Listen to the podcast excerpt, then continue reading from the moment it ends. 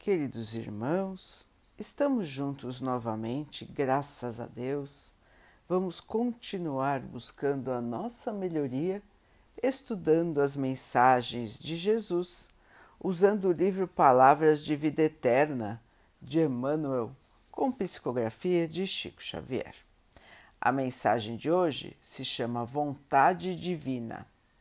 E não vos conformeis com este mundo mas transformai-vos pela renovação do vosso entendimento, para que experimenteis qual seja a boa, agradável e perfeita vontade de Deus.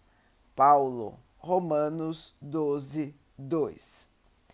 Expressa-se a vontade de Deus pelas circunstâncias da existência.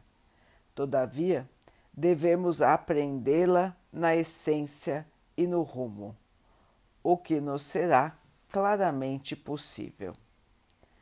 Não só pelos avisos religiosos que nos ajudam a procurá-la, nem pelos constrangimentos da terra que nos levam a compromissos determinados, nem pelas regras sociais que nos resguardam em disciplina nem pela voz dos amigos que nos apoiam a caminhada, nem pelos acicates da prova que nos corrigem os sentimentos. A fé ilumina, o trabalho conquista, a regra aconselha, a afeição reconforta e o sofrimento reajusta. No entanto, para entender os desígnios divinos a nosso respeito, é necessário renovar-nos em espírito, largando a era do conformismo que se arraiga no nosso íntimo, alentada pelo adubo do hábito em repetidas experiências no plano material. Recebamos o auxílio edificante que o mundo nos ofereça, mas fujamos de contemporizar com os enganos do mundo, procurando burilar-nos cada vez mais, porque educação conosco é clarão no íntimo da própria alma. E por muito que brilhemos por fora no jogo das ocorrências temporárias da estância física, nada entenderemos da luz de Deus que nos sustenta a vida sem luz em nós. Meus irmãos, muitos procuram entender, compreender a fundo os desígnios do Pai, a vontade do Pai. Emmanuel nos explica que para que possamos um dia compreender a vontade do nosso Pai, nós precisamos burilar o nosso próprio espírito. Nós somos seres ainda engatinhando para a luz. É como se fôssemos crianças espirituais. É como se uma criança pequena quisesse entender os assuntos que são estudados na pós-graduação. Ficaria difícil, não é, irmãos, para não dizer impossível. É a mesma comparação que nós podemos fazer, só que em escala ainda muito, muito maior, em relação à nossa posição querendo entender os desígnios do Pai.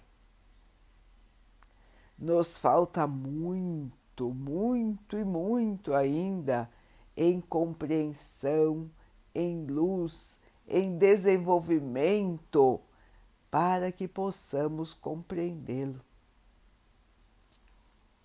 O Pai é o nosso Criador, Criador de todo o universo.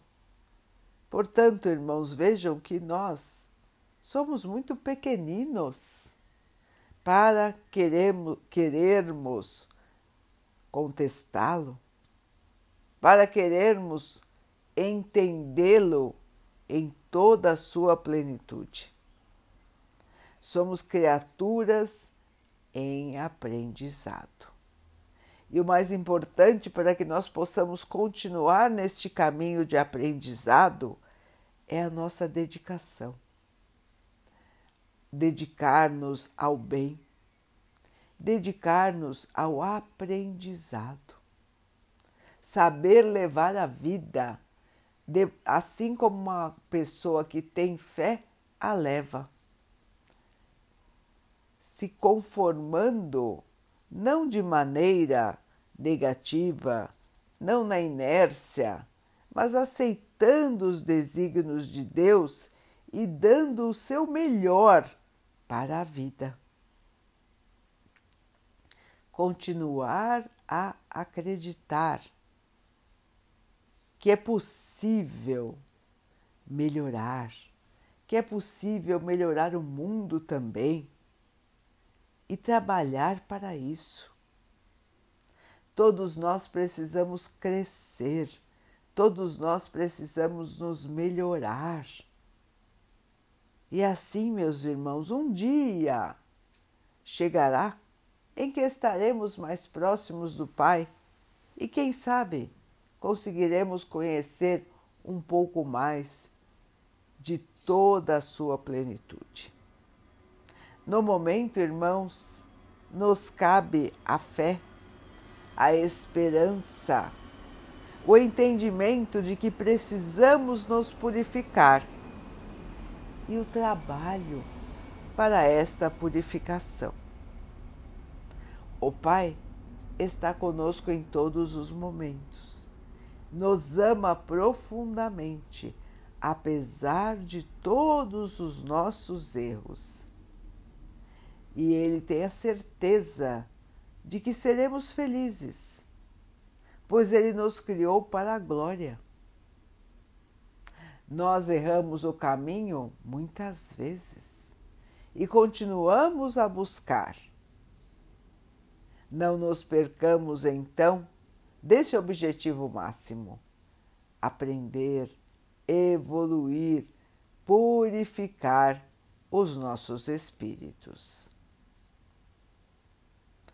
Vamos então orar juntos, irmãos, agradecendo ao Pai por tudo que somos, por tudo que temos, por todas as oportunidades que a vida nos traz para a nossa melhoria, que possamos crescer, evoluir, aprender a cada dia.